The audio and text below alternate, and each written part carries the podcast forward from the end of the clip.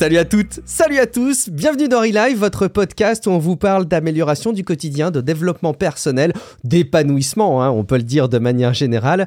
Euh, je suis Guillaume Vendée, je suis ravi, ravi, ravi de vous retrouver pour cet épisode et je suis en compagnie de Matt, alias prof du web. Salut Matt, comment vas-tu? Ça va, ça va, l'hiver a commencé, on commence à avoir des Mm. moins 10, des moins 15 et... Et, et- il fait froid et, et on a la chance ben, d'avoir encore de l'électricité chez nous, en tous les cas, de pouvoir en consommer sans trop faire attention. Alors on peut se chauffer, nous. Nous, ça va bien. Mais pour ceux qui nous écoutent en vidéo, vous le voyez peut-être certainement, Guillaume a une grosse doudoune. Qu'est-ce qui se passe, Guillaume? tu fais des économies? J'ai froid, j'ai froid, Matt, j'ai froid. Euh, effectivement, alors bon, euh, pour la petite anecdote, on a en France euh, un réseau électrique qui est propulsé à l'énergie nucléaire. Il faut reconnaître que depuis quelques années, ça n'a pas été suivi probablement à la hauteur de ce que ça devrait être. Et il y a un contexte énergétique compliqué, vous le savez peut-être, il y a une guerre en Ukraine qui amène pas mal de conséquences, notamment en approvisionnement de gaz. Donc évidemment, il y a une crise énergétique au sens large. Et on a des incitations en Europe, peut-être aussi spécifiquement en France, mais je crois que c'est le cas dans plein de pays d'Europe, euh, parce que tous les pays d'Europe sont plutôt concernés, à faire attention Mhm. à notre consommation d'énergie. Et évidemment, un des premiers leviers de consommation d'énergie, parce que oui, j'ai écouté votre épisode avec Mathieu Blanco, on va revenir dessus, euh, c'est évidemment tout ce qui chauffe chez nous, et, et forcément le chauffage est source de consommation d'énergie. Donc chez moi, j'ai baissé un petit peu la température, pas trop mais un petit peu quand même. Euh, J'optimise les plages euh, de chauffage avec euh, de la domotique et bah, surtout là dans le bureau dans lequel je suis qui est indépendamment qui est indépendant de la maison donc qui est pas rattaché et qui a pas le même chauffage, j'ai un radiateur électrique que je n'allume pas trop. Donc vous voyez, je chauffe à l'ancienne et finalement c'est pas mal, une petite doudoune pour ceux qui sont en vidéo et pour ceux qui n'ont pas la chance de me voir en vidéo, et ben vous pouvez nous soutenir sur Patreon et comme ça vous aurez même les accès à la vidéo. Euh, écoute Matt, justement dans cet épisode, euh, on va parler un petit peu de, Mastodon, euh, une alternative à Twitter, donc bah, sous un aspect un petit peu pratique et puis pour en échanger ensemble, on va parler d'app de prise de notes, on est vraiment dans les fondamentaux hein, de Real Life, et même un petit peu de chauffage. Surtout en fait, ce que je voulais confier à nos auditeurs, c'est comme vous l'avez remarqué, je n'étais pas là durant l'épisode euh, 125, le précédent avec Mathieu Blanco, passionnant épisode qui parlait justement de la transition énergétique, et je m'en voulais, pour tout vous dire, puisque j'ai fait faux bond à cause d'une angine carabinée. Ces derniers jours, il s'avère en plus que j'étais pas très dispo, que j'ai pas été proactif. Et qu'est-ce qu'on fait pour se faire pardonner quand on fait des podcasts avec des gens? Ben, On prépare du contenu et on le met à disposition. Voilà, Matt. Donc tu as un épisode clé en main euh, qu'on va pouvoir euh, assister ensemble. On fait un coucou à Julien Oui. qui n'a pas la possibilité d'être présent avec nous. Il est occupé, hein, il est en vadrouille, Matt. Oui, ben on a notre collègue euh, Julien là, qui est en train de- d'expérimenter la faim euh, dans un autre pays euh, en, en restriction alimentaire et en et alors j'y ai parlé hein, cette semaine. euh, c'est le projet d'une vie pour lui. Alors euh, il est très heureux. Euh, D'aucuns diront c'est drôle d'être heureux et de se faire souffrance, mais oui, lui c'est son plaisir à lui et on le salue. de, de très loin, en fait. Bonne chance à toi, Julien, et j'espère que tu vas accomplir ton rêve depuis plusieurs années. Hein. Tu m'as dit dix ans, je pense, euh, quand j'ai parlé cette semaine. Euh, ça fait dix ans qu'il prépare ce voyage-là, alors euh, ben, profites-en. Et ramène-nous des souvenirs et surtout des histoires, et surtout du contenu. Ouais. Absolument. Euh, fin de l'abondance énergétique mat, fin de la, de, la, de la nourriture pour Julien. Euh, donc on sent que c'est la fin de tout finalement, mais non, c'est pas la fin de Real Life en tout cas. Euh, et justement, on commence par un petit quoi de neuf avant d'aborder nos sujets. Matt, j'ai entendu avec assiduité ta démarche qui a été initiée sous une forme de petit coup de colère raisonné que je trouve assez intéressant avec les coulisses du show, donc ton podcast perso. Et puis tu en as parlé aussi dans Apple Différemment. Matt, il faut que tu me racontes. Qu'est-ce qui se passe? Bon, alors, euh, ben, il y a des augmentations hein, partout. Il y a l'inflation et puis ben il y, a- des compagnies qui doivent continuer à vivre et c'est bien correct comme ça. Mais euh, ben j'ai commencé à réfléchir sur ma consommation des produits Apple. Oui, vous l'avez bien entendu. Je réfléchis sur ma consommation des produits Apple. Et euh, ben euh, un, un des produits sur lequel je commence à réfléchir vraiment mes usages, c'est euh, ben, le- les abonnements. Euh, ben, vous savez, Apple, c'est pas juste des téléphones maintenant, hein, c'est des abonnements euh, et même c'est des abonnements groupés qui nous facilitent vachement la vie, qui sont très qualitatifs, qu'on peut combiner avec des prix, ben des prix à rabais quand on les combine, à rabais entre guillemets, et aussi le fait qu'on ben, on peut fédérer tout ça dans une un groupe familial.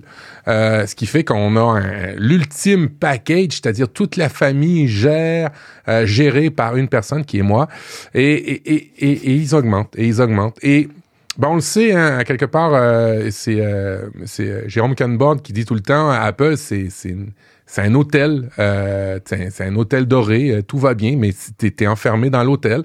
Euh, et si t'aimes l'hôtel, c'est très très bien. Mais euh, concernant mes données, ben, le iCloud que j'ai au niveau familial, je commençais à me rendre compte que j'ai 2 Tera pour toute la famille, mais j'ai une certaine dépendance aussi. Alors, c'est une, une, réflexion qui m'a amené, qui a débuté par le prix, et puis après ça, ben, qui a été de par mes réflexions. Fait bref, je me suis acheté un NAS j'avais déjà un NAS. J'en avais déjà parlé dans Relife. Euh, un NAS, qu'est-ce que c'est? C'est un petit disque dur réseau. On va dire, on va le résumer bêtement comme ça. Euh, c'est un disque dur réseau euh, que vous pouvez partager avec des applications qui vont bien. Vous pouvez partager du contenu à l'intérieur de la maison et même à l'extérieur, qui peut servir de, d'endroit pour mettre vos bibliothèques multimédia, vos photos, mais aussi un petit peu plus plus. Ça peut faire toutes sortes de trucs. Et j'ai acheté un NAS et je découvre l'univers du NAS un petit peu plus évolué parce qu'avant j'avais euh, une autre marque. Maintenant, j'ai Synology, pour ceux qui connaissent ça, qui, euh, qui, qui fait beaucoup, beaucoup de, de, bons trucs. Et, euh, et, et, je m'amuse, mais je reconserve, j'ai repris possession de mes données. Et en ça, je suis un peu plus content et j'utilise le cloud avec modération et je fais attention à ma consommation du cloud. Alors, pour un professionnel du, du domaine, c'est un peu curieux de racheter des, quelque chose de physique. Mais oui, je l'ai fait. j'ai racheté un ordinateur chez moi le disque dur euh, réseau, on va dire ça comme ça. Euh, et puis, ben, je, je, reprends possession de mes données. Alors, toutes sortes de mésaventures pour reprendre, les reprendre possession des données. Je le rappelle, quand vous prenez un service cloud, que ce soit une notion, que ce soit Google, que ce soit n'importe quoi, bien important euh, de calculer le coût de sortie et s'il y a des fonctionnalités pour sortir de ces services-là avant de tout mettre votre vie là-dedans. Ouais, c'est des bons conseils, mais c'est aussi un bon conseil que de temps en temps se retrousser les manches et de se faire violence pour manipuler un petit peu les données. Alors c'est marrant d'ailleurs venant de toi parce que ces dernières années, tu as été pour moi l'ambassadeur absolu du cloud et l'ambassadeur absolu des serveurs en ligne qui remplacent ces choses qu'on peut faire soi-même. C'est marrant de voir que c'est aussi dans la nuance euh, ce que tu tends à recommander et qu'il faut savoir aussi, savoir aussi faire preuve d'adaptation. Tu le démontres et tu l'incarnes, donc ça c'est magnifique. Euh, il y a Gaëtan qui nous écoute et qui nous suit en ce moment en live qui demande comment tu as automatisé les nouvelles photos prises avec l'iPhone, avec la synchro euh, Synology, donc euh, le, NAS que tu utilises. Il dit que l'application ne fonctionne pas en tâche de fond comme pour photos d'iOS. Alors je te, je te, laisse répondre, mais tu vois, typiquement pour moi, c'est une question qui fait que ça me fait une peur monstrueuse que de commencer à mettre les mains dans le cambouis parce que pour moi, tu vois, je suis un peu exigeant maintenant, je suis un peu feignant. Je veux que ça marche quand je clique sur un bouton. Je veux pas cliquer sur plus d'un bouton. Comment tu fais? Ça va être intéressant quand on va parler de Mastodon d'ailleurs, si on est feignant. Ah oui euh, ben, c'est, je démarre l'application une fois par semaine. C'est pas, c'est pas trop compliqué. Euh, il y a des fonctionnalités qui vont synchroniser. Alors, bon, pour la petite histoire, quand vous avez un iPhone ou quand vous avez Google, dans les faits, euh, vous avez l'application qui est native du système d'exploitation Google Photo pour euh, Android et puis Photo pour un, pour pour iPhone. Évidemment, tout ce stock là. Et quand vous faites affaire avec un service tiers, il ben, faut avoir une espèce de synchronisation. Alors, la synchronisation entre le natif de votre téléphone, parce que ben oui, beaucoup de gens qui nous écoutent maintenant ne prennent des photos que par le téléphone euh, ou quasi. Alors, il faut euh, trouver euh, des habitudes pour pouvoir synchroniser les services natifs du, de l'appareil versus le service tiers que vous utilisez. Alors, c'est vrai, c'est vrai pour un, un, NAS, mais ce serait aussi vrai si vous aviez un autre service de stockage photo indépendant. Hein. Si vous utilisiez dans le forfait Amazon Prime, vous avez Amazon Photo si vous utilisiez euh, ce service-là, il faudrait toujours le démarrer pour euh, faire la synchronisation, pareil pour Android. Alors, c'est un coup à prendre. Ah, si vous le faites euh, une fois par mois, c'est pas grave non plus. Hein. ça va être juste de l'allumer 12 fois dans l'année. C'est pas si compliqué que ça. et puis, ben, ce qui est le fun, c'est que ce qui est plaisant, c'est que l'application photo marche très très bien sur tablette, sur iPhone et aussi sur Apple Télé bref, mon écosystème euh, est, bien rempli euh, d'applications photo euh, qui viennent de chez Synology, mon petit disque dur. Il y a Gaëtan, c'est marrant parce qu'il pose la question et il donne lui-même une réponse pendant que tu expliques. Il dit ça me donne une idée, lancée via euh, l'application Raccourci qui permet de faire en gros des, des, des séries de, de, de, choses un peu scriptées sur l'iPhone, toute proportion gardée, et d'automatiser ça. Écoute, oui Gaëtan, je pense que ça fait partie des, des pistes. Et puis je, je pense, c'est assez intéressant parce que tu mentionnes Mastodon Matt et ça va me, me servir presque de transition juste après pour, euh, pour dire que justement, je pense que tous ces services, euh, l'hôtel doré que tu décris, nous ont installé, moi j'en suis convaincu aujourd'hui, au moins pour une bonne partie d'entre nous, dans une forme de paresse intellectuelle et dans une forme de paresse des services qui font qu'on s'habitue à ne rien faire. Et c'est formidable hein, de ne rien faire, tout le monde aime ça. Mais je crois aussi qu'on peut vite tomber dans les travers qui nous amènent à ne plus faire d'efforts. Et à, tu vois, on, on, se rend presque compte avec la question de Gaëtan, qui est très légitime, hein, je lui jette pas du tout la pierre, mais à quel point ça peut presque être un enjeu aujourd'hui que de devoir lancer une application une fois par semaine. En fait, c'est pas grave, quoi. Mais aux usages de 2022, on trouve ça presque, Mais presque trop. Tu, Bon. sais, tu sais que euh, si, on, si on, on lève un petit peu l'hélicoptère en altitude, si on prend l'altitude puis qu'on regarde ça de manière plus globale, on touche le confort. Et le confort, euh, dans tous ces états de notre vie, font qu'on va avoir des difficultés. Alors là, présentement, tu as une grosse doudoune. Pourquoi? Parce que ben il n'y a pas d'électricité. Tu as perdu un certain confort. Euh, quand on parle de transport, euh, transport en commun, ben, c'est le confort d'avoir ton véhicule que tu perds pour avoir le, le, le, transport en commun. Quand on parle de d'autres services qu'on utilise dans la vie ou d'autres choses en général dans la vie, j'ai une pleine prise de conscience en ce moment que notre société s'est pas modernisée assez. Euh, elle a augmenté le confort global et général de ce qu'on faisait.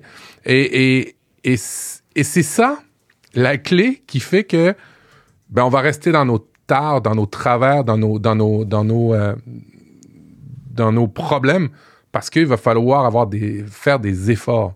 On est une société, collectivement, on est un petit peu tous paresseux. C'est la nature humaine, c'est normal, c'est plus simple. Euh, et, et, je pense que c'est ça, sur ça qu'il va falloir jouer, faire des efforts. Alors, il va falloir trouver des, des clés pour amener les gens à changer et, à, et se, rapat, à, se réapproprier l'effort. Alors évidemment, l'effort, là, on en est très loin avec Gaëtan. Là. Il faut appuyer sur une application sur ton téléphone. C'est pas comme aller euh, dans un champ euh, pour aller cultiver tes patates. Tu vois que la notion d'effort en 2022 a, a grandement changé.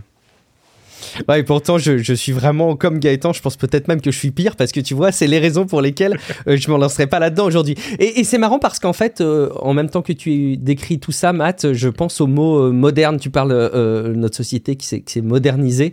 Euh, et en fait, ce, ce, ce, mot de moderne, je reprenais la définition euh, actuel, contemporain ou récent dans sa définition première. Finalement, euh, on a associé très souvent le, la ouais. notion de modernité à progrès technologique. Et là aussi, c'est quelque chose qui m'était venu à l'esprit quand je vous écoutais discuter avec euh, Mathieu Blanco. Mais finalement, est-ce que la modernité, c'est du progrès technologique? Bah, Peut-être pas certain. Pas, pas, pas, toujours, en tout non. cas. Il va peut-être falloir revoir ce fondamental-là, en tout cas. Et on a compris, bien entendu, Gaëtan et aussi on de chambre, hein, tu disais, c'était pas sur l'effort, mais sur le fait d'avoir la photo accessible rapidement sur l'iPad et le Mac. Tu as tout à fait raison, même si là il y a AirDrop aussi. Bon bref, on vous laissera euh, creuser tout ça. Moi de mon côté, un petit peu des éléments d'actualité rapides pour vous dire que je bosse à nouveau et Gaëtan, encore une fois, ça va te, ça va te plaire peut-être, mais je rebosse un petit peu en matière de domotique. Mmh.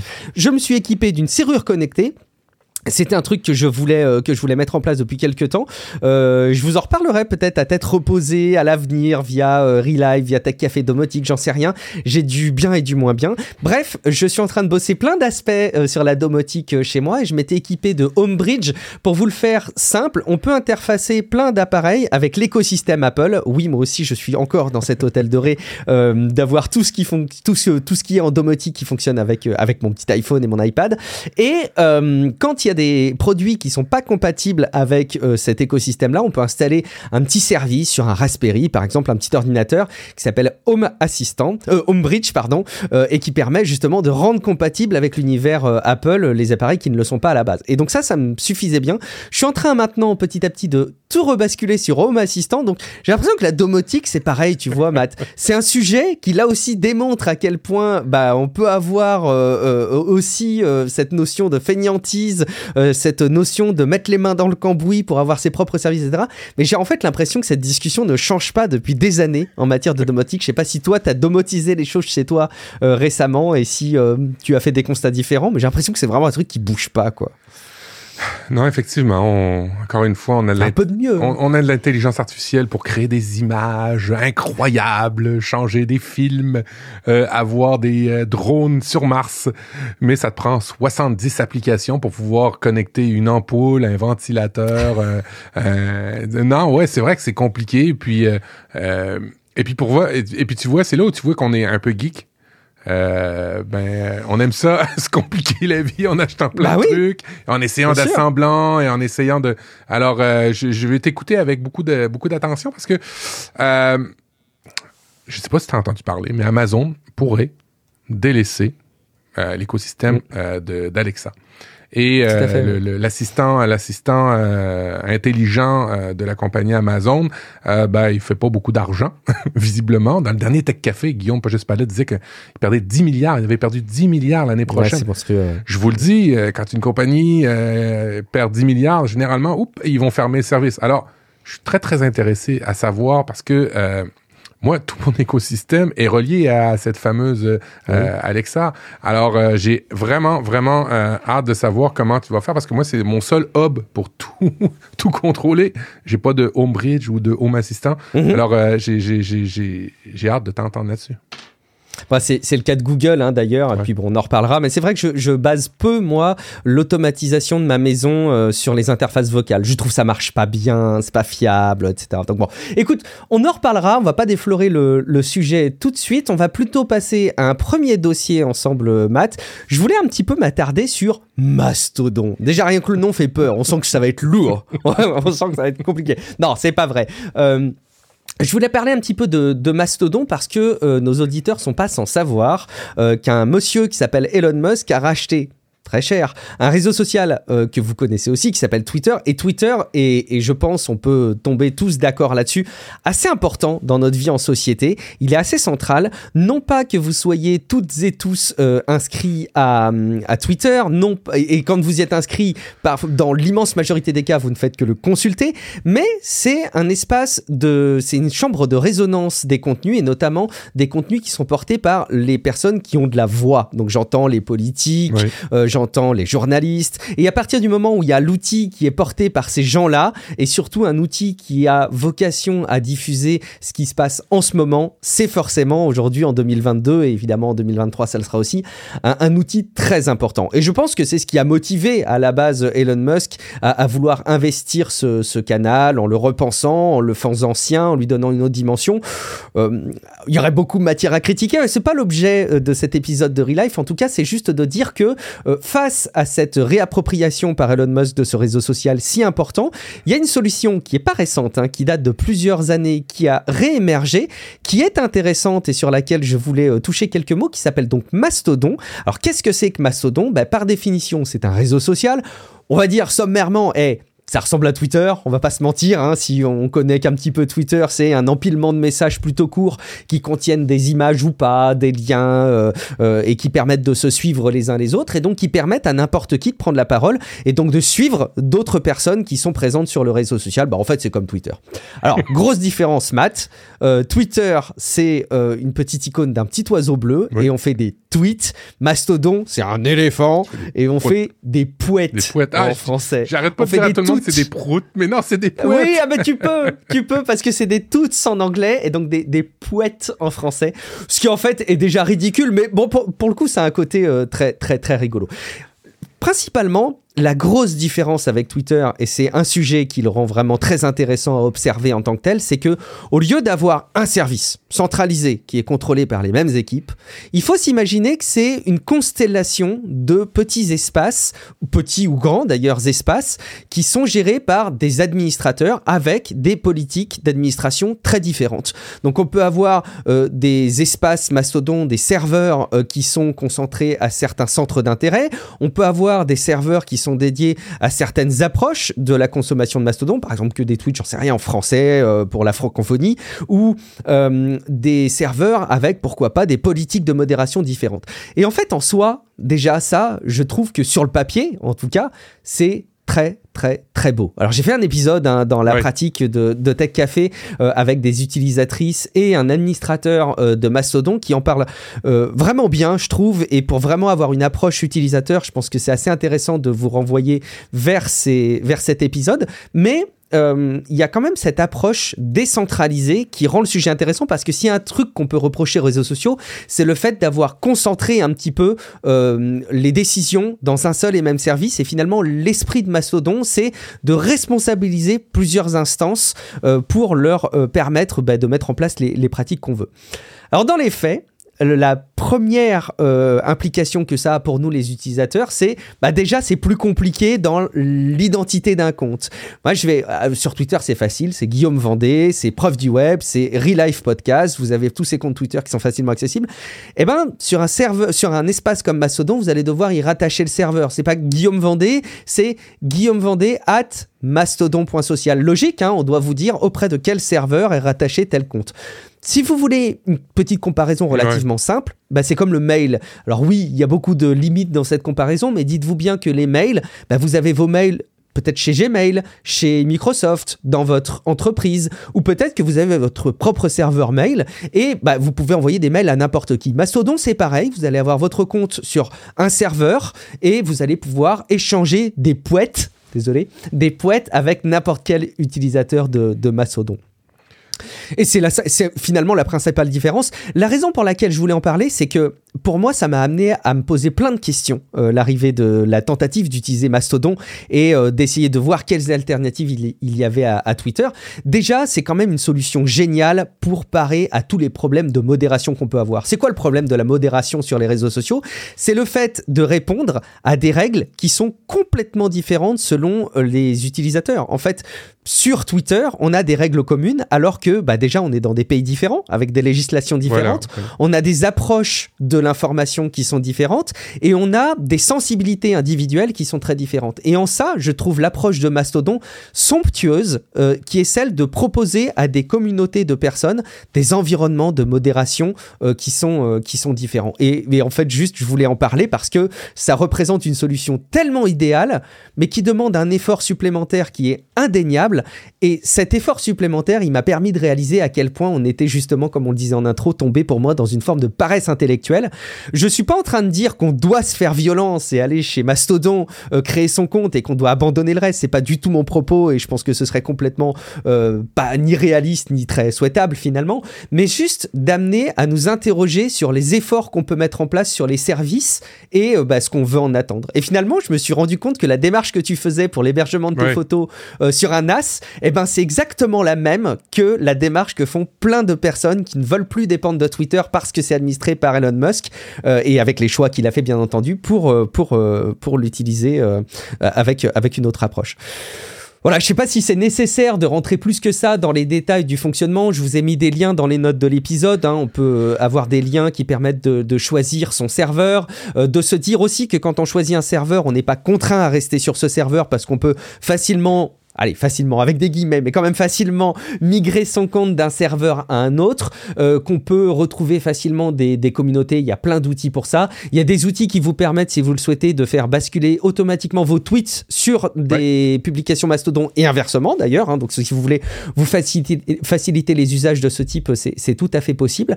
Euh, et en fait, je trouve ça intéressant de se faire l'exercice, de s'intéresser un petit peu à Mastodon avec un serveur en particulier et de lancer l'application une fois de temps en temps pour, euh, pour se faire l'approche.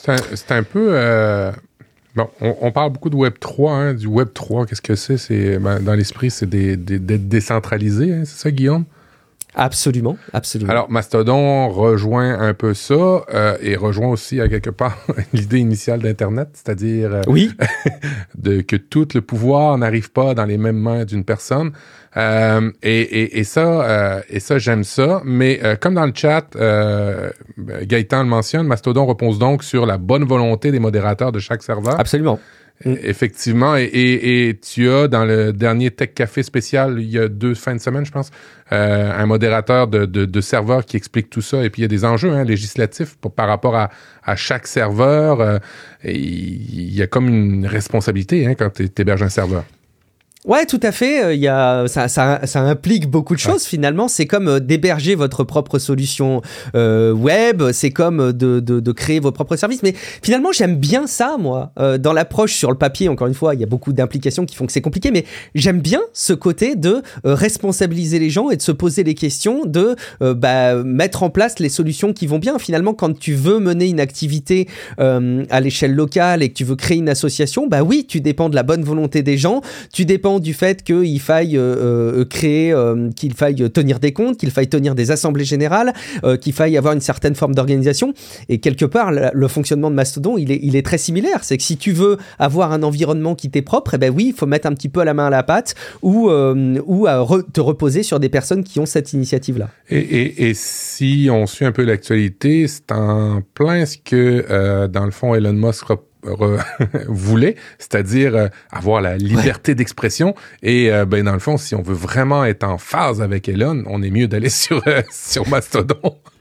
Quelque part, oui. En fait, alors ce qui est, ce qui est quand même rigolo dans cette approche de liberté d'expression, c'est que sur Twitter, la vision d'Elon Musk, qui aura vite ses limites, et il l'a admis lui-même, euh, c'est euh, de permettre le, la liberté d'expression, le free speech, comme il le dit. Euh, et finalement, la liberté d'expression, bah, c'est juste incompatible avec les différentes règles de certaines vies en société. D'ailleurs, l'Union européenne se fait fort de lui rappeler que, bah ouais, mais il faudra quand même respecter les règles de l'Union européenne. Là encore, je sais pas pourquoi, mais je trouve que Mastodon a une proposition qui est extrêmement simple, qui est de dire, bah, nous, on vous donne un outil et à vous de vous approprier les codes d'usage selon vos besoins. Je trouve ça juste euh, très, très chouette. Euh, ben, euh, maintenant, c'est vraiment cool. Et puis, moi, je suis sur je suis sur une instance, hein, je pense, c'est les instances qu'on appelle. Oui, les instances. On, appelle ça. Et puis, ben, j'ai appris qu'il y avait un serveur centralisé. Alors, encore une fois, allez écouter le, euh, parce que même toi, tu l'as découvert pendant l'émission, il y a un serveur centralisé où on peut faire des recherches d'instances en fonction de ses thèmes, euh, de ses envies de, de sujets, d'échanges. Euh, si on veut faire, si on veut parler plus de voyage, si on veut parler plus de jeux, si on veut parler plus, il y a un moteur de recherche centralisé pour savoir quelle est l'instance sur laquelle vous allez pouvoir parler. puis, ben, l'avantage, c'est que ceux à qui tu es abonné, tu vas les voir dans ton flux parce que je sais pas si vous avez remarqué, là, mais que ce soit Facebook, Instagram ou Twitter, il y a comme un algorithme qu'on appelle et qui modifie en fait le flux euh, euh, naturel des actualités, ce qui fait que ben des fois t'as des t'as pas l'actualité de la personne que tu pensais que tu suivais euh, parce que ben pour des raisons de publicité, pour des raisons de rendement de la de la compagnie, ce qui fait que ben anciennement on, on suivait des personnes. Moi typiquement c'est ce qui m'arrive sur Facebook. Ma famille je la suis toute. Mmh. J'ai aucune nouvelle de ma famille et pourtant et, pourtant, il publie. Alors, euh, je sais pas ce qui s'est passé. Euh. Par contre, j'ai beaucoup, beaucoup de, de, jolis, mignons petits animaux. Hein, des ratons laveurs, des coca, toutes sortes de trucs euh, comme ça. J'ai beaucoup de DIY, hein, des, des gens qui fabriquent des tables, des choses. Oh, oui. ça, j'ai tout ça tout ça, mais j'ai plus de nouvelles de ma famille. Alors, ce qui était un média social ne l'est plus. C'est drôle, à quelque part. Ouais, c'est sûr. Mais y a, on pourrait continuer à développer le sujet, mais c'est intéressant de se pencher sur le fait que euh, la notion même de réseau social a été remplacée par, la, par ce qu'on appelle maintenant les médias sociaux, comme tu le dis, et qu'on est très très loin de, de l'approche originelle. Écoute, tout ça est, est, trop philosophique pour qu'on le développe de manière complète dans cet épisode. Euh, Gaëtan euh, pose la question, finalement, est-ce que Mastodon, c'est pas un peu comme Discord? Il a complètement raison sur les approches de modération, puisqu'on va autoriser ou pas certaines choses sur Discord. Alors je pense qu'on a moins de marge de manœuvre quand même sur la la, modération en tant que telle que sur un serveur euh, Mastodon. Par contre, la grosse différence, encore une fois, c'est que les données, le contenu même des messages Mastodon qui sont liés à une instance sont hébergés sur des serveurs physiquement, sur des machines sur lesquelles potentiellement on peut avoir la main si on administre l'instance. Dans le cas de Discord, on n'a absolument pas la main euh, sur euh, techniquement le, contenu qui est échangé puisque le serveur Discord, c'est pas vraiment un serveur au sens informatique du, terme, mais c'est plutôt un espace communautaire. Euh, Mastodon sur un NAS, j'ai aucun doute, Gaëtan, que ça doit être possible. Donc euh, peut-être, euh, Matt, j'en sais rien, peut-être que tu te feras l'exercice d'au moins aller regarder si il est possible d'installer Mastodon sur ton NAS pour ta famille. Peut-être que comme ça, vous aurez des, nouvelles. Ce que j'ai appris avec le temps, c'est que la minute où tu offres un service pour d'autres personnes, Euh, ben, Ta euh, famille. Ça crée une dépendance. Ah oui, oui Alors. bah, nécessairement. oui. Ah, c'est notre fil rouge de cette émission. hein. Magnifique. Euh, ah, tiens, un dernier point avant de clore complètement le sujet. J'ai souvent vu remonter euh, ce point qui est de dire attention, les messages privés sur, Mato- euh, sur Mastodon ne Oui. sont pas sécurisés. Euh, N'envoyez pas de messages privés. C'est vrai, c'est complètement vrai, euh, d'autant qu'ils sont pas chiffrés de bout en bout, donc ça veut dire que les administrateurs informatiques, techniquement, ils peuvent aller faire des requêtes SQL. hein. Vous savez, les informaticiens, vous voyez de quoi je parle, ils vont faire des requêtes SQL pour voir les messages et pouvoir extraire vos messages privés. Donc ça, techniquement, ils peuvent le faire. C'est pas intuitif, mais ils peuvent le faire. Euh, ceci étant, gardez à l'esprit aussi que les messages privés sur les réseaux sociaux comme Twitter ne sont pas plus chiffrés du tout de bout en bout. C'est d'ailleurs ce que veut mettre en place Elon Musk et là-dessus, on ne peut que abonder euh, dans son sens. Demain, s'il y a des administrateurs Twitter qui veulent aller voir vos messages privés euh, et en lire le contenu, eh ben, ils peuvent tout autant faire la requête dans la base de données. À vous de voir si vous faites plus confiance dans les équipes euh, techniques de Twitter qui ont été peut-être un petit peu malmenées ces derniers temps ou euh, bah, dans votre cousin qui administre une instance Mastodon. Ça, je vous laisse évidemment arbitrer le sujet. Je ne connais pas votre cousin. il, il reste des techniciens encore chez Twitter. Je, je- Ah, il paraît qu'il y en a au moins. Je... Bon, au moins un. Celui qui branche la prise, tu sais, tous les matins et qui fait les reboots serveurs de temps en temps. Bon, les pauvres. Matt, euh, je continue dans mon projet de dévoiler du contenu clé en main pour que tu n'aies pas eu trop de travail de préparation cette fois-ci pour euh, continuer euh, à, partager du, du contenu, j'espère, intéressant pour nos auditeurs parce que je suis tombé sur un article assez intéressant qui pose une question qu'on s'est posée, allez, on va pas se mentir, des milliers de fois dans Real Life Math, c'est euh, l'outil de prise de notes, comment Oui. choisir un outil de prise de notes. Alors attention, petit disclaimer, pourquoi ce dossier? Euh, Parce que on a déjà fait cet exercice pour dire à quoi sert telle application, quelles sont les limites, quelles sont les fonctionnalités, les modèles payants. On est arrivé à parler de, de Notion en ce début d'année 2022 avec Shubham Sharma et, et ça m'a moi dicté euh, les usages de Notion, une bonne partie de mes usages 2022. Donc je voudrais pas trop rentrer dans les détails techniques de ces services, mais euh, je voudrais quand même relayer cet article qui était assez intéressant dans son approche des grandes lignes des usages et en gros comment réfléchir un petit peu notre organisation au quotidien par rapport Ouais. aux apps de, de prise de notes.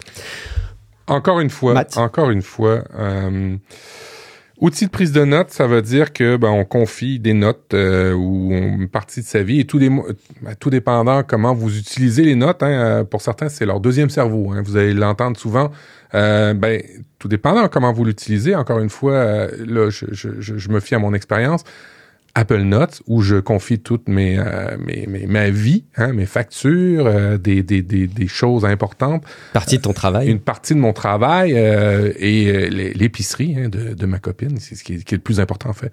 Euh, parce que sinon, on ne pourrait pas manger, hein, ça, ça, on, va, on, va le, on va le concéder. Mais une fois qu'on a dit ça, encore une fois, faites attention, euh, il y a des services gratuits, il y a des applications gratuites, il y a un peu de tout, il y a à boire et à manger.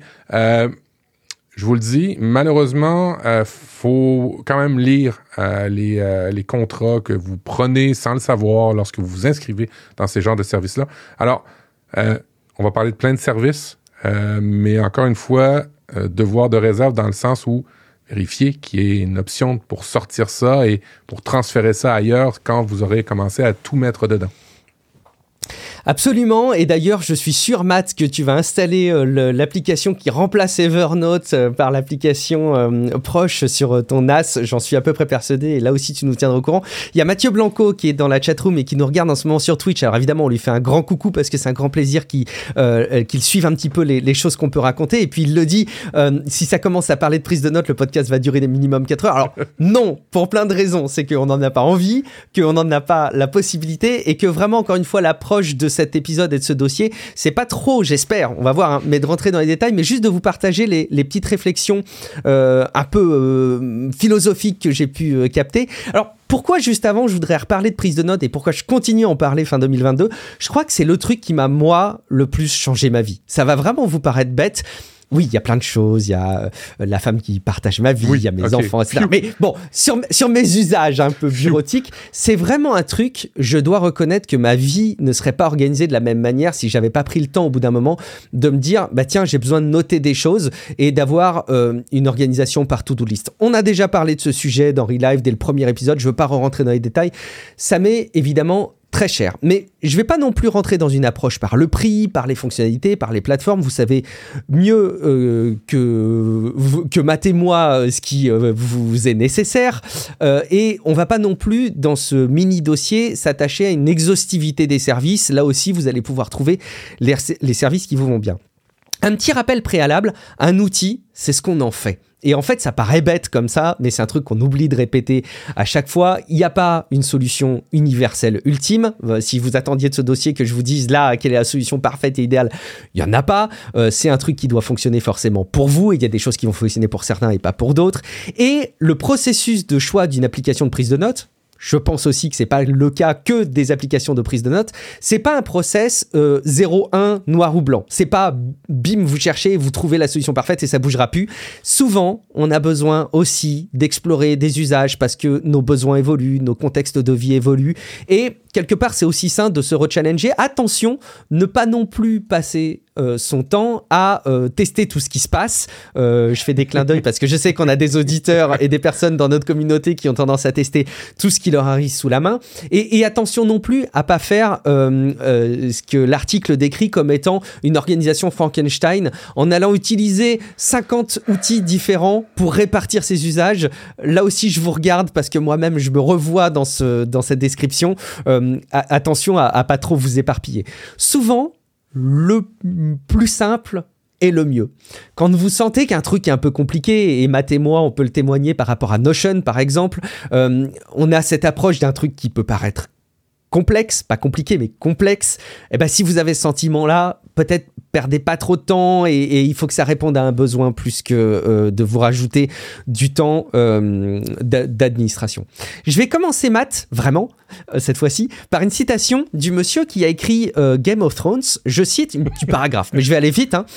Je pense qu'il y a deux types d'écrivains les architectes et les jardiniers.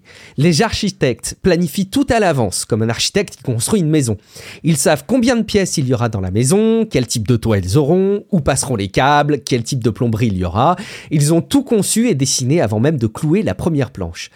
Les jardiniers, eux, creusent un trou, ils y déposent une graine et l'arrosent. Ils savent en quelque sorte de quelle graine il s'agit, ils savent s'ils ont planté une graine fantaisie ou une graine mystère ou autre, mais lorsque la plante pousse et qu'ils l'arrosent, ils ne savent pas combien de branches elle aura, ils le découvrent en grandissant. Je suis bien plus, dit-il, un jardinier qu'un architecte. J'aime énormément, Matt, cette citation qui m'a mis une claque dans mes choix d'outils et dans mon organisation. C'est tout con, mais je comprends pas qu'on m'ait jamais parlé de cette approche avant dans mes choix d'outils. Ça a, pour moi, été une forme de révélation euh, parce que finalement, cette approche, c'est la même pour les applications de prise de notes. Évidemment, d'après l'article, mais je souscris complètement à cette vision-là des choses. Il y a trois types d'utilisateurs dans les applications de prise de notes. Il y a les utilisateurs dits architectes, tu l'as compris, ils aiment planifier, définir les processus et ils ont besoin d'outils pour structurer leurs idées, bien rangées dans des bonnes cases. Euh, évidemment, beaucoup, de caricatures hein, dans ces descriptions. Voyez-y des tendances plutôt que des, des visions exhaustives. Les jardiniers, ils aiment explorer, connecter plusieurs idées ensemble et ont besoin d'outils pour les aider à enrichir leurs idées. Et enfin, il y a les bibliothécaires. Ils aiment collectionner, construire des catalogues et ont besoin d'outils pour les aider à retrouver leurs idées.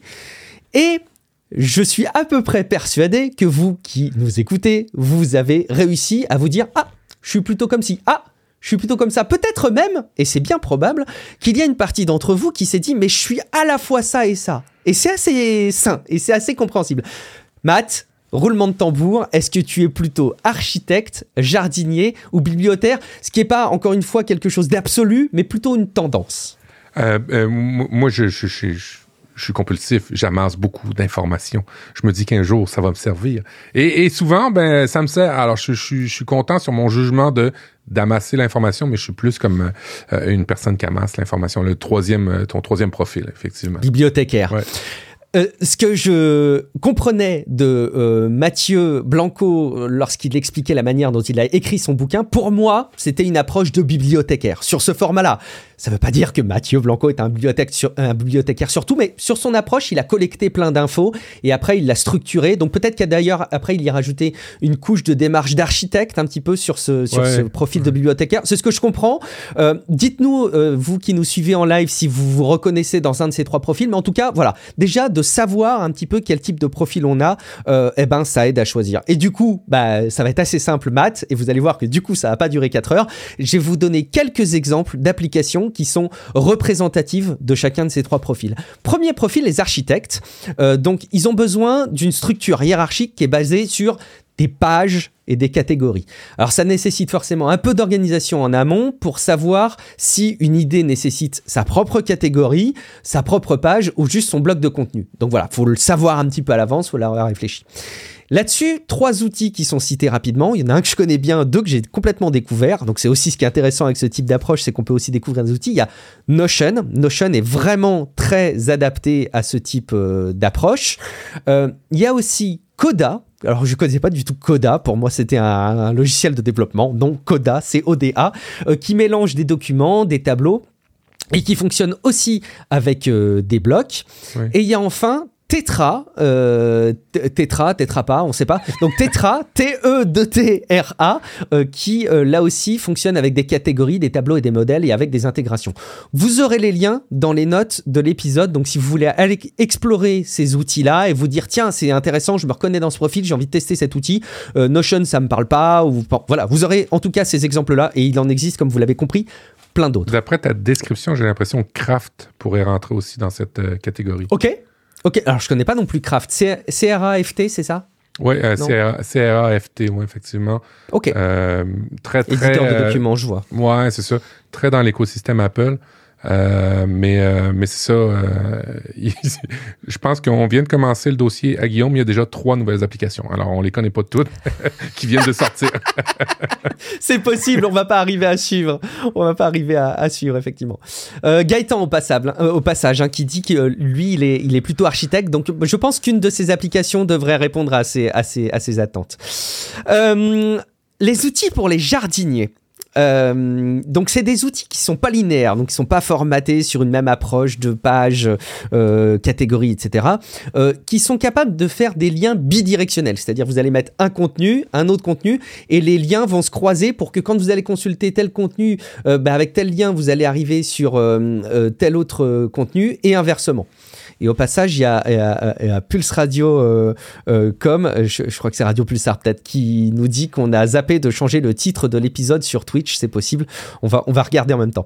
Euh, en tout cas, ils, ont des liens, les outils pour les jardiniers, et certains permettent de suggérer donc du coup des liens. donc ça veut dire que vous n'avez pas tous les liens à mettre en place vous-même entre les contenus, mais que peut-être l'outil va vous suggérer ces liens.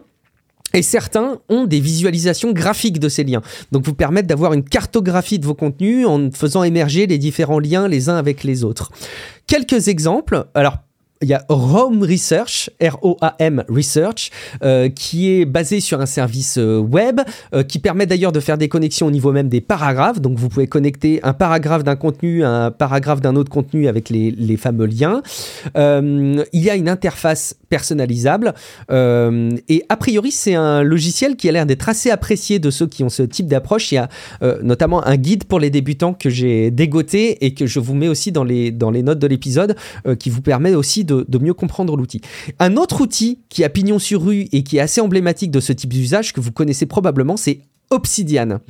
Euh, donc c'est une application qui, euh, peut-être que ça va plaire à Matt sur cette approche-là, mais qui vous permet de gérer vos contenus, vos contenus en local. Donc en gros, vous hébergez euh, vous-même vos contenus. C'est, enfin, vous avez vraiment les contenus dans votre logiciel, avec les difficultés qui sont que bah, vous pouvez moins facilement accéder à vos contenus depuis n'importe quelle machine.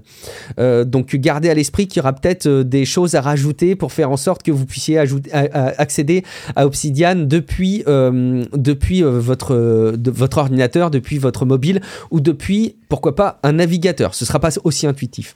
Deux autres, euh, pardon, trois autres outils qui sont euh, sur cette approche-là. Il y a TiddlyWiki, Matt, c'est un, c'est un, c'est un dinosaure cet outil.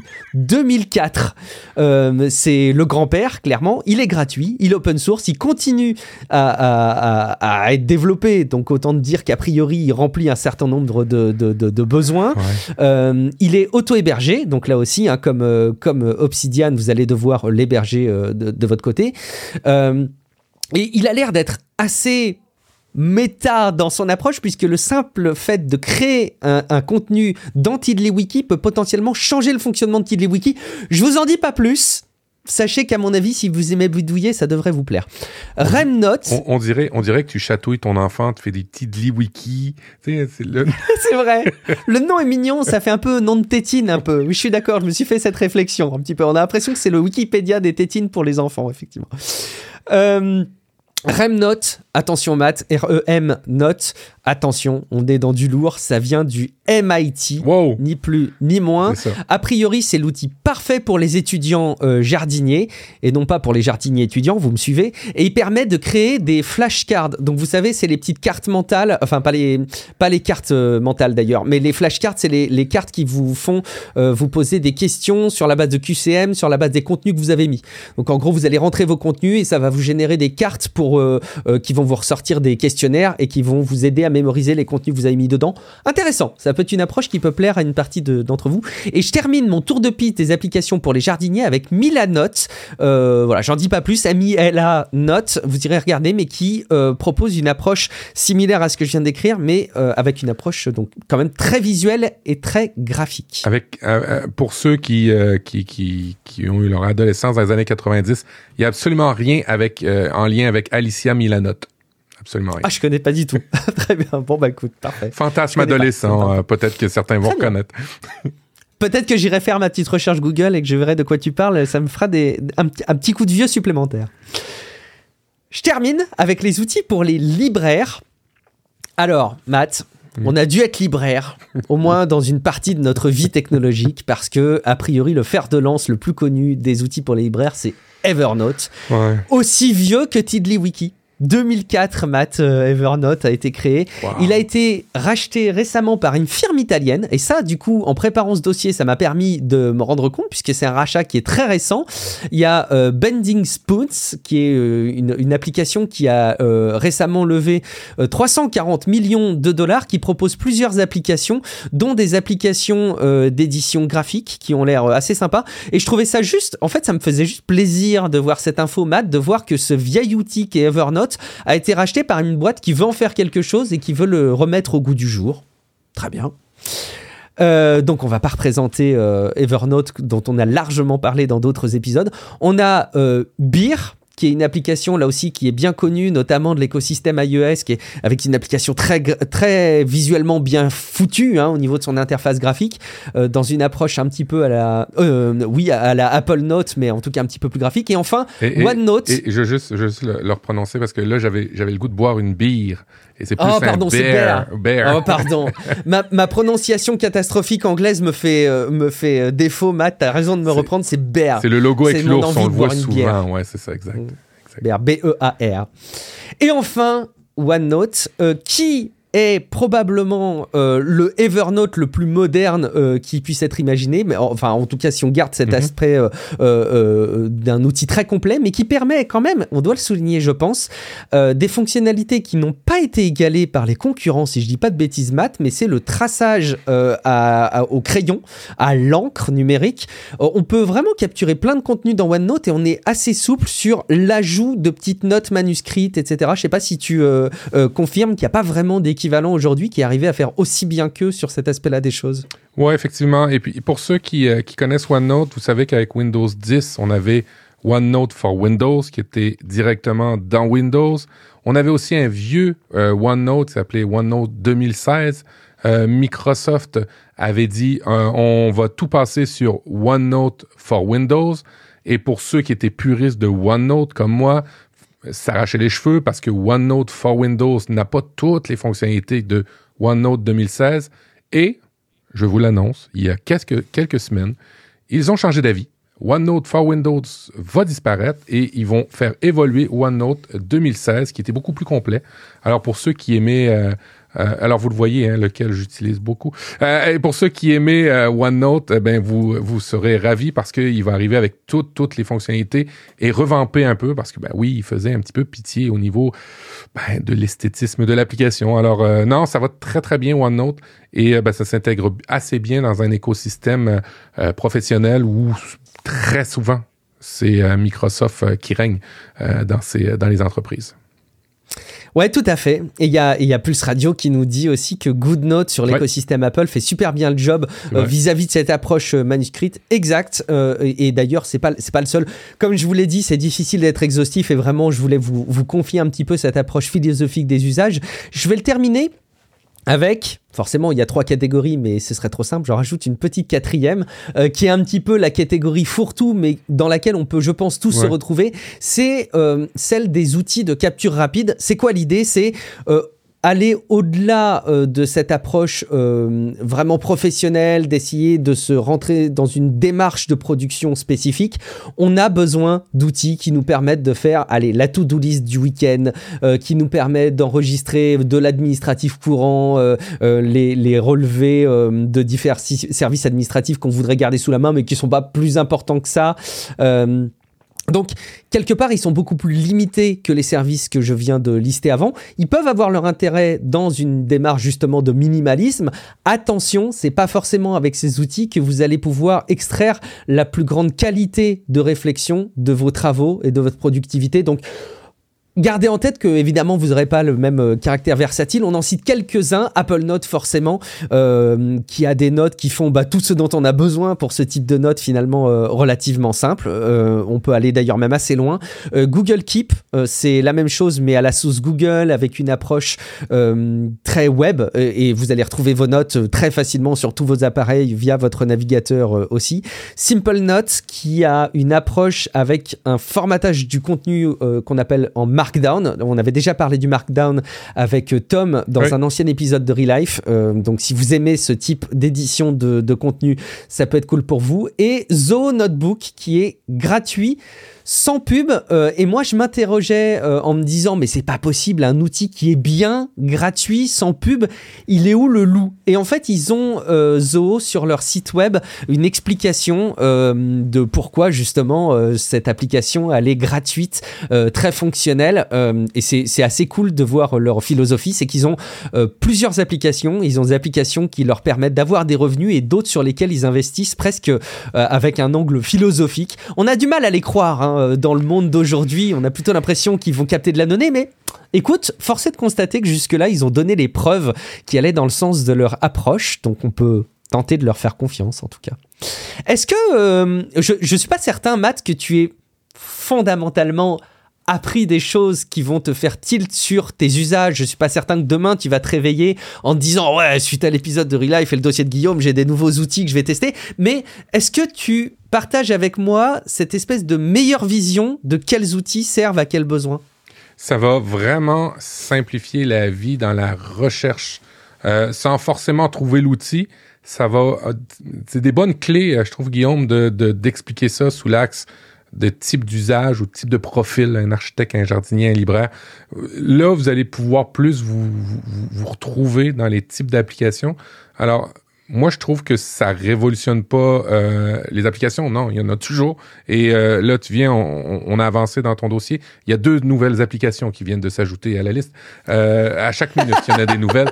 je les regarde, je les regarde, je les vois, ils s'ajoutent. Là, ils sont tous sur Product Hunt. Là, ils s'ajoutent tous, tous, tous. Mais au moins, de les classer comme ça en fonction de votre profil, je pense que ça peut vous aider à savoir quel type d'application vous pourriez avoir besoin en fonction de ce que vous voulez faire, évidemment. Si vous voulez pas prendre de notes, euh, ne prenez pas de notes. Euh, ça va aller assez bien quand même. Mais euh, quand même, il y a des facilités. Et dans mon cas de libraire, c'est pour, c'est pour réussir à dormir la nuit que je prends des notes. parce que sinon, ça reste dans ma tête. Et si je les mets pas dans un carnet de notes, ben c'est c'est compliqué. Alors, euh, moi, j'en ai vraiment, vraiment besoin. Et peut-être qu'il y a des gens qui dormiraient mieux s'ils avaient une bonne application de notes aussi. Alors, de, de, savoir quelle catégorie vous êtes, après ça, ça va vous aider à chercher. Alors, ça révolutionne pas les applications de notes, mais au moins, ça donne une nouvelle facette de recherche, une clé de recherche, je trouve, pour les gens. Et euh, ben, j'inviterai les gens là, dans les notes un sondage pour voir s'il y a des. Les gens qui nous suivent sur eLive sont plus architectes, jardiniers, libraires? Oui. Ça pourrait être intéressant de voir. Euh, à la limite, ça peut être un truc un peu cryptique. Vous savez, on aime bien. Vous nous mentionnez sur Twitter et vous, vous mettez juste jardi euh, ou vous faites jardinier hashtag Relife Podcast ou euh, architecte arrobas Relife Podcast. Ce serait assez rigolo de voir remonter ça. Puis les gens qui n'auront pas écouté l'épisode, ils vont pas comprendre. Ça va être génial. Matt, j'ai partagé à la fois dans le chat privé de Restream qu'on utilise et euh, dans le chat de Twitch un lien vers un tweet parce que les obscurs euh, paramétrages de mon Chrome ne me permettent pas de partager mon écran sans que je redémarre Chrome. Et comme je préfère discuter avec vous, je préfère te demander si tu peux partager ce tweet à l'écran. Euh, Oui. Suspense. Oui, oui, oui. c'est un tweet de, de Thiago Forte, euh, bon, qui m'a du coup euh, et servi euh, d'inspiration pour, pour cet article, euh, qui parle beaucoup du second cerveau, etc., qui d'ailleurs a, a- a écrit évidemment à ce sujet, et, et qui a juste diffusé ce tweet que je trouvais assez cool, et ça me servait de, de conclusion pour ce dossier. Il dit, il n'y a pas juste une application, il n'y a pas juste une manière de... collecter la connaissance.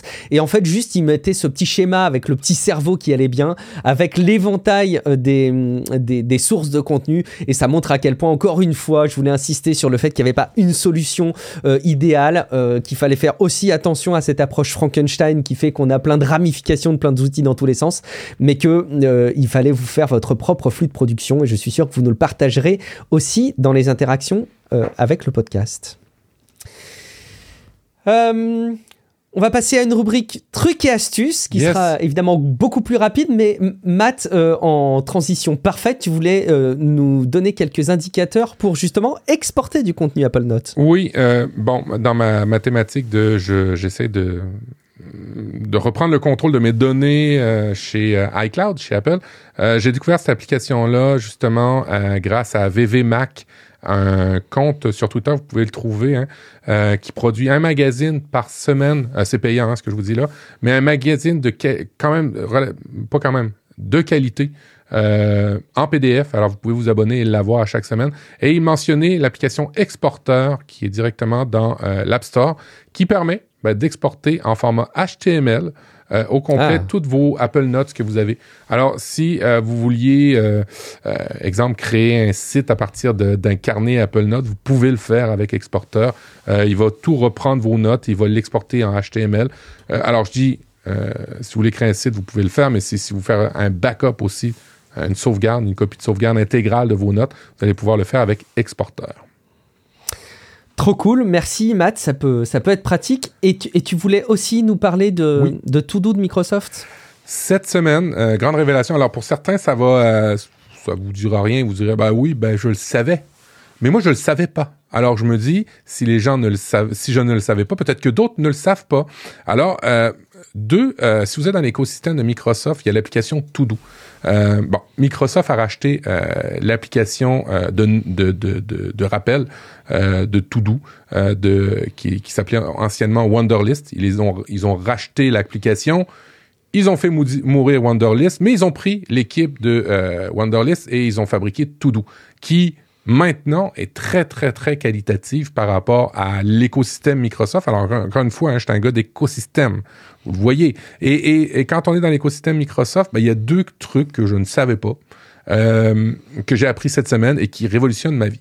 Si vous êtes une personne qui pratiquait l'inbox zéro, hein, la boîte de réception zéro pour votre flux de travail, vous aimez ça avoir euh, moins de courriels dans votre boîte de, de, de, de- moins de emails dans votre boîte de, de, mails, euh, ben des fois il y a des mails euh, qui sont des tâches et que moi je gardais dans ma boîte de mails pour dire tant qu'elle est dans ma boîte de mails, ça veut dire que je l'ai pas faite par pure paresse pour la réinscrire directement dans mon dans ma to-do list ou dans une note. Et euh, il y a une nouvelle section euh, qui vient d'arriver sur Todo, nouvelle entre guillemets pour moi. euh, ça s'appelle euh, courrier avec indicateur. Alors quand vous êtes dans Outlook et que vous passez votre souris sur un courriel, un email, vous voyez un petit drapeau. Euh, il y a, vous pouvez épingler un email hein, dans, dans Outlook, mais maintenant il y a un drapeau et tous ceux que vous allez marquer dans un drapeau vont se retrouver directement dans Todo. Alors ça Hmm. c'est vraiment euh, super intéressant pour vos euh, pour votre organisation du travail. Et chaque to-do, vous allez pouvoir mettre une date à laquelle vous voulez que ce soit fait. Vous allez pouvoir mettre des collaborateurs ou, ou ajouter une date d'échéance, un rappel, la catégoriser. Alors bref, vous allez pouvoir tout centraliser là dans to-do. Et dans Team aussi, parce que ben, tu sais, on, on, va pas abandonner le plaisir de se faire communiquer sur multicanal et d'avoir une d'être inondé de communication. Il y a Team aussi dans l'écosystème Office.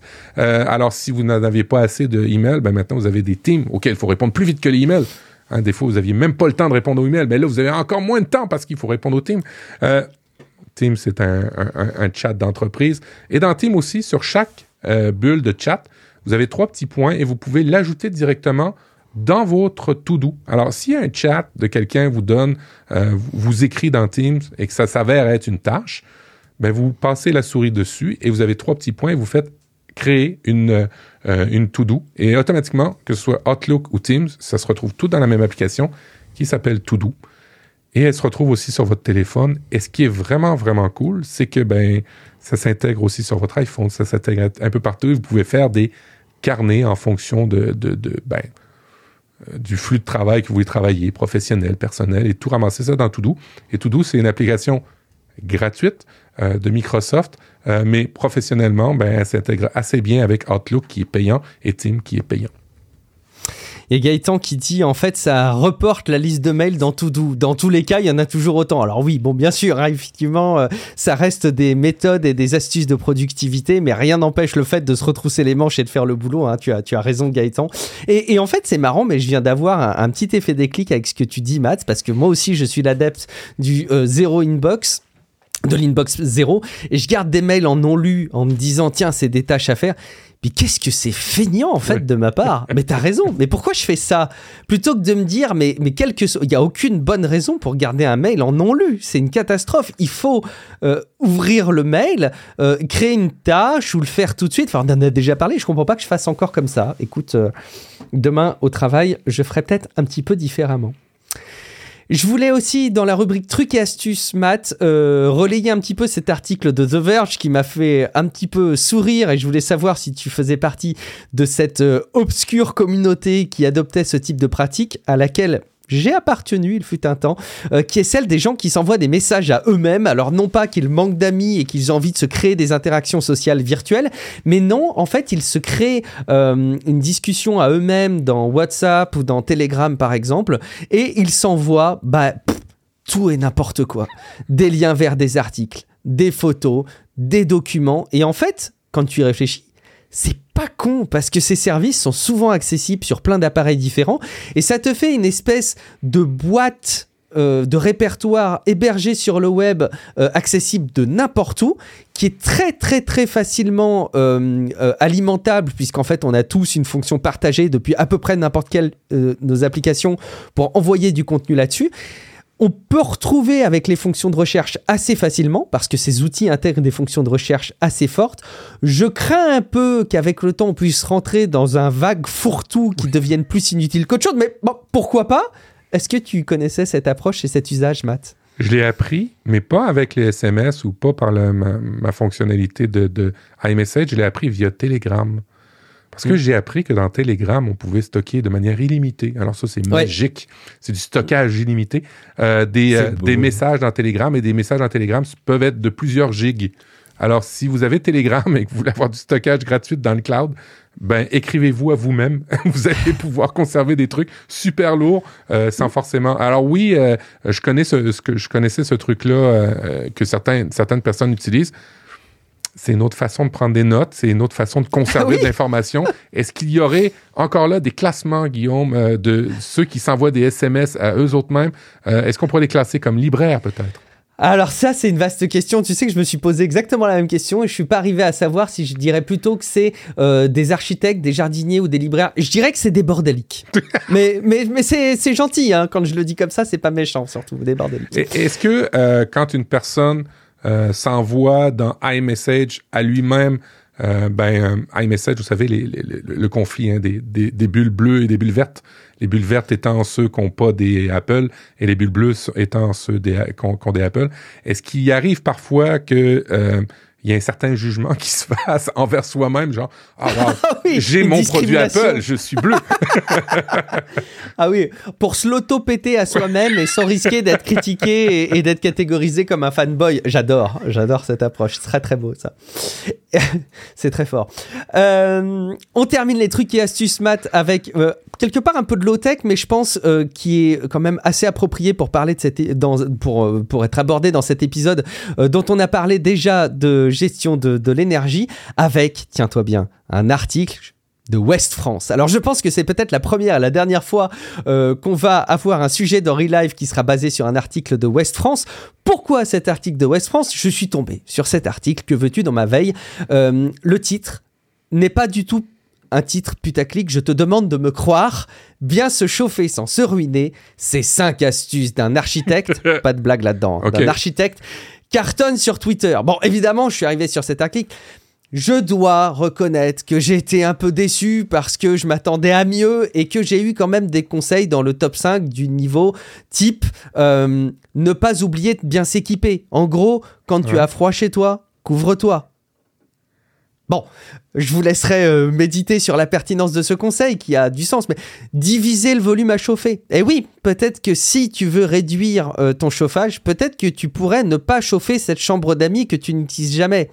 Là aussi, je me suis dit, bon, facile Ouest France quand même. Euh, J'ai vu, en revanche, un truc qui est bateau, mais comme je me suis senti concerné, je me suis dit que ça valait le coup de le relayer, c'est faire la chasse aux fuites d'air. Oui, c'est vrai, chez moi, j'ai l'accès à une cave et je reconnais que cette porte, je l'ai jamais calfeutrée. En dessous, elle laisse passer un peu de flux d'air. Donc bon, là, je me suis dit, Ouest France, tu remontes dans mon estime parce que oui, ça me rappelle qu'il faut que je calfeutre ce, ce dessous de porte. Et j'ai appris deux choses. J'ai vraiment appris deux choses, donc je voulais les relayer là. Il y a bien ventiler son logement. Alors là, j'ai été finalement assez étonné, mais je vous cite le paragraphe. Cela peut paraître contre-intuitif, mais bien ventiler son logement permet de mieux chauffer son intérieur. Comment? L'air intérieur est chargé de polluants et d'humidité du fait de nos activités quotidiennes. Un air pollué est extrêmement mauvais pour la santé et un air humide est beaucoup plus difficile à chauffer qu'un air sec. Pour cette raison, on laisse fonctionner sa VMC, on ne bouge pas ses arrivées d'air et on aère régulièrement au moins 10 minutes par jour, si possible le matin, en ouvrant deux fenêtres opposées et en coupant les radiateurs. Eh ben écoute, excuse-moi Matt, mais moi j'étais pas parti du principe que d'ouvrir 10 minutes pour laisser rentrer l'air froid était une source d'économie d'énergie. Je vous laisse juger de ce sujet. En tout cas, il faut aérer, ça c'est sûr. Et dernier conseil, Et, et juste pour comprendre, c'est quoi VMC pour, un- pour ah, un c'est Nord-Américain? euh, les, les outils pour euh, euh, aérer, tout simplement. Ah. Tu sais, c'est des outils électriques qui te permettent de, de faire un, un flux d'air et qui permet de pas rester dans un espace d'air cloisonné, mais qui fait vraiment, qui permet vraiment d'aérer. Alors, quand il fait moins 40, je vais inviter le journaliste chez C'est nous ça. pendant le 10 C'est minutes. ça. J'ai- avoué que j'ai pensé à toi et je me suis dit à partir de quelle température c'est vrai ou c'est pas vrai? 10 minutes c'est long quand même, mais bon. Et dernier conseil, alors peut-être que ça pourra en aider certains d'entre vous qui ont besoin euh, de mieux isoler des petites pièces notamment. Isoler ces murs avec du liège. Alors je savais pas, mais il semblerait que c'est une astuce économique et efficace pour les petits budgets. Utiliser des rouleaux de liège sur les murs de son logement. Euh, pourquoi le liège? C'est a priori un matériau isolant, imputrescible, naturel, léger, solide, facile à manipuler, écolo et agréable à regarder. Écoute, tout va bien. Euh, vive le liège. Euh, si c'est difficile d'en trouver en ce moment, c'est pas mon problème. Je vous aurais relayé les conseils de West France. Alors, conseil life, life hack hein, de Relife, buvez des bouteilles de vin et gardez les bouchons. oui, Gaëtan a la même réflexion que toi. Des bouchons en liège Ah oui, ok. Ah oui, Ga- Gaëtan, comme quoi, hein, Gaëtan euh, et moi, je pense qu'on a une certaine problématique avec l'alcool, visiblement. On a tout de suite pensé à ça. Dé- Débouche donc cette bonne bouteille de Bourgogne qu'on a à la cave. Mais c'est pour le bien de l'économie de l'énergie. Et euh, voilà. Matt. Deux éléments d'inspiration très rapides, Matt. Euh, euh, la première, c'est que je voulais faire un petit clin d'œil aux collègues du podcast des livres dont vous êtes le héros. Est-ce que tu vois ce que c'est? Est-ce que tu as, est-ce que as joué à ce type de truc, toi, plus jeune, Matt? Ou Très- récemment, on va savoir. Très, très jeune, oui, j'en ai essayé. euh, bon, à l'époque, je sais pas si ça a changé, euh, mais tu avais ta question et là, retrouve-toi à la page 44. Alors, Ouais, à la page c'est ça, 44. au- à la fin de la page. 44, ouais, c'est ça. Ouais, Hmm. c'est ça. Et, et, et comme je suis une personne qui fait des petits bouts de trucs, qui fait autre chose, qui refait un autre petit bout de truc, qui fait autre chose, qui fait un petit autre bout de truc, j'étais perdu vite. Parce que, tu sais, je fermais le livre, je dis, ah ben c'est bon, euh, j'ai l'histoire, euh, je suis rendu là, et j'allais faire autre chose. Et quand j'en revenais, je fais, merde, j'étais à la 34, à la 32, euh, euh, j'avais plus aucun suivi. Alors, pour ma santé mentale et pour le bien, non, je n'en fais plus. Bon, écoute, euh, tant pis, mais euh, j'aime beaucoup cette, euh, ce, podcast qui nous relaie un petit peu cette Madeleine de Proust, en tout cas pour une partie d'entre nous, j'imagine. Et puis il y a un vrai retour des livres dont vous êtes le héros, notamment parce qu'aujourd'hui les livres peuvent être numériques et que c'est quand même vachement plus facile de cliquer sur des liens que de tourner des pages pour mm. aller à un paragraphe paraissent intellectuel quand tu nous tiens. Mais en tout cas, ce podcast est assez savoureux. Et si vous faites partie des gens qui, comme moi, jouaient au livre euh, dont vous êtes le héros quand vous étiez plus jeune, ben, allez euh, consulter le podcast. Ça vaut vraiment le coup. Le centième épisode était vraiment chouette. Et puis peut-être même que c'est un truc que vous pourriez euh, ressortir pour vos enfants parce que ça peut être aussi un bon prétexte d'amener à la lecture. C'est hyper sympa d'avoir ces aspects interactifs qui sont un peu comme un jeu vidéo, mais avec de la lecture. Et dernier élément de réflexion, Matt, et je te laisserai évidemment compléter si tu as des éléments d'inspiration que tu voudrais partager qui te seraient venus au cours de cet épisode. Mais tu sais que depuis quelques jours, j'ai une vraie réflexion autour de l'altruisme. Je suis estomaqué de voir dans ma vie personnelle, dans ma vie professionnelle, je rassure les gens qui m'écouteraient et qui connaîtraient un peu dans mon environnement pro ou perso, c'est pas tout le monde, mais il y a énormément de personnes qui sont très enclines à avoir des critiques exacerbées sur les autres et l'altruisme disparaît de plus en plus. Alors est-ce que je vieillis, Matt? Est-ce que je commence à être un vieux con qui critique euh, ce genre de situation? Est-ce que je me trompe? Est-ce que je suis pétri de biais et que euh, mon analyse n'est pas juste? J'ai vraiment le sentiment dans mon entourage qu'il y a de moins en moins d'altruisme et par défaut quand les gens ont des problèmes, c'est un tel qui a pas fait ce qu'il faut, qui s'est trompé. Ah, mais c'est un tel euh, qui en veut à un tel. Mmh. La simplicité est écartée systématiquement au profit d'une vision extrêmement complexe des relations humaines euh, qui amène à vraiment une absence de bienveillance des gens vers, des, les uns envers les autres. Je sais pas si tu constates ça, toi, de ton côté. Euh, ben, tu, le dis et je le constate. oui, je transpose dans, dans, ma vie professionnelle. Euh, j'ai encore eu cette discussion-là euh, ben, vendredi avec un, avec un collègue. Euh, on se rend assez vite compte qu'il y a deux types de personnes en ce moment. Alors là, évidemment, c'est très, très binaire hein, et très, très peu réfléchi parce que tu sais, je, je, je, je, réfléchis en même temps que je le dis, mais il y a ceux qui vont regarder ben, qu'est-ce, qu'est-ce qui a été fait parce que, en fait, il y a ceux qui vont regarder la raison pour laquelle ça fonctionne pas dans le passé. Et il y a ceux qui vont regarder la raison pourquoi ça ne fonctionne pas dans le présent. Alors, euh, et, corriger. Hein? Euh, fait, tu vois, il y a ces, deux types de, de, de, euh, de personnes que je vois dans, dans, le domaine des TI qui, oui, peuvent accuser, aussi dire on n'a pas bien fait ci, on n'a pas bien fait ça. Et, et c'est sain de dire on n'a pas bien fait ci, on n'a pas bien fait ça, mais à un moment donné, euh, une fois que tu l'as dit, qu'est-ce que tu fais maintenant? Tu je veux dire, faut, faut aller de l'avant. Alors, euh, il y a moi, je, vois les gens ancrés dans le passé et les gens qui sont euh, qui se projettent dans l'avenir pour corriger ces situations-là. Et je trouve qu'on oublie assez souvent qu'on fait tous des erreurs, qu'on a tous été des gros cons à une certaine période et qu'on fait que s'améliorer. alors, oui, j'ai remarqué ça. Est-ce que c'est exacerbé depuis euh, les deux années de pandémie qu'on a eues? Je me questionne. Ah, je me questionne mm. à un niveau d'agressivité différent. On, on, en a parlé hein, dans le dernier euh, Apple différemment. On a fait une émission spéciale euh, sur la bienveillance et sur une, certaine agressivité qu'on peut retrouver sur Internet, peut-être aussi dans le milieu du travail.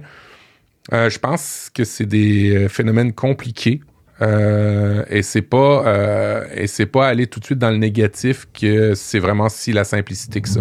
Hein, tu as mentionné la simplicité euh, plutôt que les, la complexité des relations humaines. Ben, je pense que oui, faut aller dans la nuance et ça on l'oublie de plus en plus. Et, en fait, c'est pas donné à tout le monde. Alors oui, je l'ai remarqué maintenant que tu le dis, mais je remarquais aussi que c'est peut-être exacerbé depuis la pandémie. Intéressant. J'avais pas ça en tête et je pense qu'effectivement c'est peut-être un élément euh, qui nourrit ce, ce, ce, sentiment de mon côté. En tout cas, ça s'appelle en management hein, une erreur fondamentale d'attribution. Euh, en gros, de penser que le problème vient forcément euh, de la personne euh, auprès de qui on constate euh, quelque chose mmh. qui dérive. Moi, je vous invite et je vais évidemment me prêter à l'exercice aussi dans les semaines à venir après avoir écouté à cet épisode. Quand vous avez des problèmes qui arrivent, peut-être essayer d'identifier les moments où systématiquement vous avez le réflexe d'incriminer, même sans le formuler, hein, mais dans votre pensée, d'incriminer quelqu'un, euh, ça peut être intéressant de vous dire, tiens, comment je pourrais transformer ça en bienveillance? Oui, on a tous des personnes qui sont très pesantes, très nocives dans notre entourage, euh, mais peut-être que c'est des exceptions, et peut-être qu'on en fait trop une généralité, allez savoir. Merci beaucoup Matt de m'avoir accompagné sur euh, ces diatribes. J'espère que ça t'aura intéressé euh, mes quelques constructions de contenu euh, que je voulais amener pour compenser un petit peu mon absence de ces derniers temps. Il est grand temps qu'on rappelle à nos auditeurs les incontournables. Alors avant tout, ce sont les interactions qu'on souhaite avoir avec eux et on sait que vous nous avez envoyé des messages, même si on n'en a pas relayé dans cet épisode, euh, j'en suis largement responsable, mais continuez à le faire parce qu'on les écoute tous et que potentiellement on les diffuse tous pour y réagir. Euh, c'est sur le site encore qui nous sert à héberger euh, le podcast. Vous allez de toute façon sur relivepodcast.com et vous allez très vite avoir un bouton message qui vous permet de nous laisser un message audio en moins d'une minute et c'est un immense plaisir de les écouter. On a évidemment la page Patreon de Relife qui est euh, pour nous une source de motivation et qui nous permet de ne pas nous poser la question de tiens finalement pour gagner du temps dans mon quotidien est-ce que je devrais pas faire moins de podcasts Relive Est-ce que je devrais pas abandonner, euh, tourner cette page et passer à autre chose? Ben non, tant que vous nous soutiendrez, on ne se posera même pas la question. Donc vraiment, on compte sur vous pour continuer à nous soutenir financièrement. C'est vraiment une source de motivation. Et puis, on vous invite à nous contacter à titre individuel. Matt, où est-ce qu'on peut te retrouver sur Internet? Où est-ce qu'on peut me retrouver sur Internet? J'ai tellement de canaux de communication et, je sais que t'aimes pas que je résume ça à profduweb.com, mais c'est quand même une bonne porte d'entrée. J'aime tellement ça. C'est quand même une bonne porte d'entrée, profduweb.com. Mais euh, ben, on, va essayer euh, peut-être Vero, hein, un média social où, euh, qui est différent, un peu comme Mastodon, différent, mais qui reprend certains codes d'Instagram. Alors peut-être aller sur Vero et me chercher prof du web pour voir mes photos, tiens, ou, peut-être Medium, Medium où je fais encore des, des blog posts. Alors, euh, on va essayer euh, spécifiquement deux canaux, mais si vous voulez savoir où sont toutes mes productions, profduweb.com. Merci Matt. Euh, oh, je ne crois pas avoir beaucoup d'homonymes qui euh, auraient euh, des présences sur Internet telles que les miennes, donc cherchez peut-être Guillaume Vendée un peu partout. Vous devriez me retrouver assez facilement et notamment sur Mastodon. Guillaume Vendée at mastodon.social. Je compte sur vous si vous avez écouté cet épisode et que je vous ai donné un petit peu d'envie, de curiosité. eh ben, n'hésitez pas à, à venir vous abonner à mon profil sur Mastodon. Ce sera évidemment avec un grand plaisir que je pourrai interagir avec vous. En attendant, on vous remercie très très chaleureusement de votre écoute et de vos interactions, euh, notamment dans la chatroom des diffusions en live sur Twitch, comme on le fait là présentement. On n'a pas pu tout relayer, mais on fait euh, euh, évidemment des coucous à tout le monde et on vous remercie de participer et de jouer le jeu. Et puis nous, en attendant, on se dit rendez-vous dans quelques jours pour un prochain épisode de Relife. Ciao à toutes et à tous. Ciao ciao